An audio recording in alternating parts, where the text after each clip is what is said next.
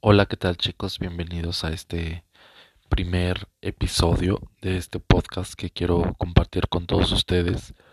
Este podcast en el que, bueno, pues iré relatando poco a poco la historia de alguien que actualmente a sus 25 años todavía se encuentra en el closet. Es una experiencia pues personal, por supuesto que todo lo que estaré contando aquí será de una experiencia propia de todo lo que estoy viviendo actualmente. Y bueno, comenzaré por este presentarme. Yo soy Oscar Escalante, tengo 25 años, no, 26 años ya. este, y vivo aquí al sur de la Ciudad de México. Pues bueno, este, como les dije, yo actualmente soy una persona gay, abiertamente gay con amigos y con algunos familiares, sin embargo, con mis padres todavía es un tema complicado. Ellos están en la negativa, no, ellos piensan que yo estoy pues curado de alguna manera y es que más adelante les voy a contar de dos veces que ya intenté salir del closet con ellos, pero bueno, pues por diferentes circunstancias me he vuelto a encerrar y ellos piensan que estoy curado, ¿no? Entonces, pues eso es lo que pretendo en este en este pues podcast, ¿no? Ir relatando un poco este tal vez hacer empatía con muchas personas que puedan estar viviendo una situación parecida a la mía o que me puedan brindar un consejo y bueno, pues tal vez en un futuro crear una comunidad, ¿no? Y, y sumarnos todos a, a, a compartir experiencias y a leerlos también a ustedes o escucharlos a ustedes también. Pues bueno, este, yo desde muy pequeño eh, me di cuenta que cuáles eran mis preferencias, o sea, me gustaban, ya saben, ¿no? El típico que te pones los zapatos de la mamá o cosas así. Eh, y me gustaban ese tipo de cosas, ¿no? Como que desde muy pequeño eh, me sentí identificado con algunas cosas femeninas. Después, eh, la primera vez que me gustó a alguien, yo creo que fue en la secundaria, supongo. Este, había un chico que se llama Iván. Eh, recuerdo que como que está muy musculoso y de la parte de atrás de, de, su pantalón siempre lo llevaba como roto. Entonces siempre se le veía su boxer blanco, traía, se le veían unas nalgas, bueno, deliciosas. Y pues yo creo que ahí fue cuando despertó esta parte sexual de mí, de, de, atracción hacia otros hombres. Pero estoy hablando de esto hace, pues híjole, hace como 12, 13 años, ¿no? Que empezó esto y en el que la realidad del mundo LGBT era diferente. Aunque sí había compañeros LGBT, pues eran motivo de risas, señalamientos, burlas, bullying, este, estereotipos. Entonces, aunque yo supongo que mis compañeros sabían de mí, eh, yo siempre me mantuve al margen, nunca comenté de, ay, me gusta tal chico, está guapo, como que siempre me mantuve muy, muy sin comentarios al respecto por, por miedo a, a, a, ese rechazo. Pero ahí en la secundaria fue cuando empezó este de despertar sexual o este de despertar hacia sentirme muy atraído por otros hombres. Después entré a una escuela de cómputo y ahí este pues de repente llegaba mucho antes de de, de que empezara mi clase y entonces me metí ahí a la computadora y en un rato de ocio me metí a un a un chat este gay de aquí de México. Para ese entonces no existía ni Grindr, ni Tinder, ni Hornet, ni este Scroof, ni Badu, nada de esto existía. Solamente como chat ahí por computadora. Y conocí a un chico que es este y tiempo después se convirtió en mi primer novio. Entonces, este, la relación era completamente por internet, por llamadas telefónicas. Y ahí eh, fue cuando él también estaba en, el closet, no le había dicho ni a sus papás ni a su hermana que él este que él era gay o que él es gay y entonces los dos estamos como en situaciones más o menos parecidas. Eh, en una de esas, ahí fue la primera vez que me cacharon, este, pues digamos mis papás, ¿no? Eh, porque pues eh, todo era por mensajes de textos, porque no, había ni WhatsApp ni nada de esto. Y este, yo hablaba con él y hablaba con otros chicos. Pero eh, de repente para hablar con ellos por teléfono pues me tenía que salir a la calle o, cosas así porque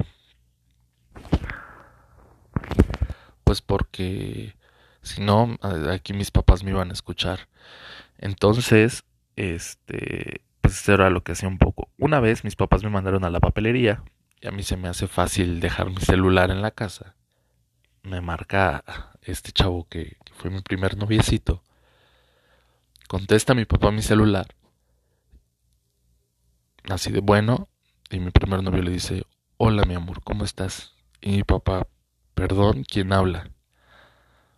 Pues tu novio, mi amor, ¿cómo que quién? No, no, no, no, no.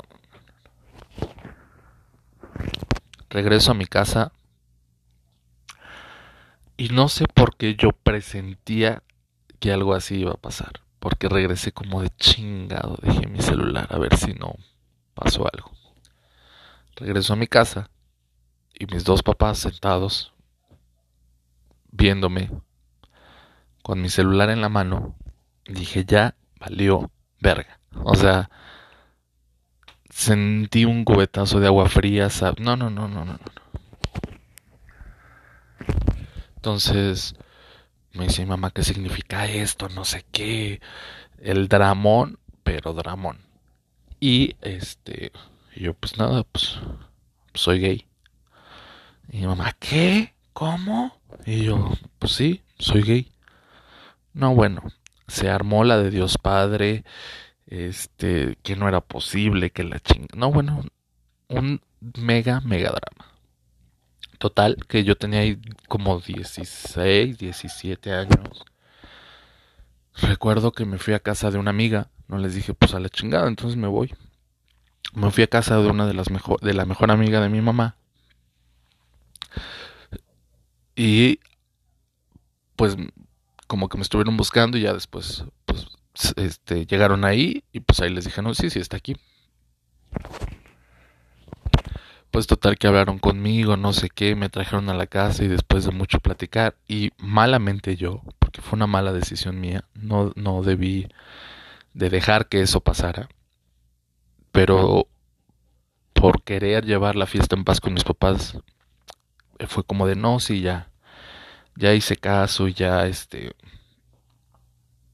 ya, ya no hay como, como problema y ya me di cuenta que eso está mal y porque además en mi casa somos muy religiosos. Yo también creo en Dios, pero yo soy de la idea de que se puede ser joven y moderno y a la vez profundamente cristiano y hablando con varios sacerdotes me lo dijeron. Lo malo no es tu condición, sino lo que haces bajo tu condición sexual. ¿No? Porque también puedes ser heterosexual, pero si eres una persona malvada, pues eso no le agrada a Dios. Pero bueno, si tu condición sexual es ser homosexual, pero eres una buena persona, respetas a tus parejas y bueno, todo lo que conlleva ser una buena persona, pues Dios no te odia ni te va a juzgar, Dios te ama igual, o sea, no, yo creo mucho en Dios y sé que Dios me ama como soy. Pero mis papás no. Entonces, pues dentro de un seno familiar hipercatólico y hiper machista, porque también hay que decirlo, este pues pues yo me dejé sucumbí ante la presión de mis padres y les hice creer que sí, que eso era un pecado, que yo ya estaba curado, que no sé qué, que la fregada. Quiero aclarar que mis papás son personas que me aman mucho, que no son personas mm, que sean mala onda, al contrario, son súper buena onda, súper alivianados en muchas cosas. Soy hijo único, que eso también es un tema muy importante y por el cual también ha sido difícil todo esto.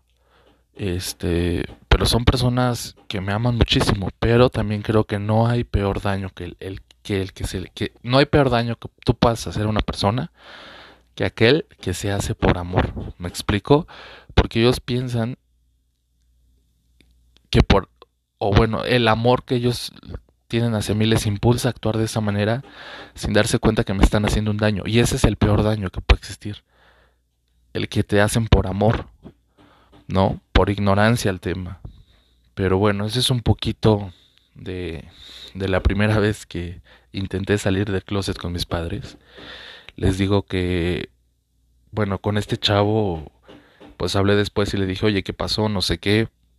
Total que corté con él porque pues mis papás me restringieron en ese momento celular, este, no me dejaban hacer muchas cosas, como que estuve un poquito enjaulado justamente porque ellos pensaban que el mundo me estaba convirtiendo así, ¿saben? Como que el mundo me estaba este convirtiendo, haciendo pensar que yo era algo que no era y, y, y pues no, no es así, ¿no? Como comento, yo siempre tuve perfectamente identificado, yo creo que desde muy pequeño, qué es lo que era mi destino, ¿no? Entonces, pues bueno, esto es un poquito de, de, de mi experiencia como de lo que es estar viviendo en el closet. Esto es apenas el inicio, espero que podamos seguir compartiendo historias. Eh, les voy a contar después de la segunda vez cómo fue esa segunda vez que me cacharon, que eh, volví, digamos, a salir del closet y cómo fue que volví a entrar después otra vez al closet y cómo es mi situación actual ahora con mis papás, además de muchas vivencias, cómo es tener una pareja mientras estás dentro del closet, cómo es ir a una marcha LGBT mientras estás dentro del closet con tus padres y todo lo que conlleva. No, porque también es toda una logística ahí. Entonces, pues espero que les guste, espero que les guste, espero ir mejorando también. Eh, disculpen si, si no fui del todo profesional en este podcast, pero es mi primero, entonces espero ir mejorando con el tiempo.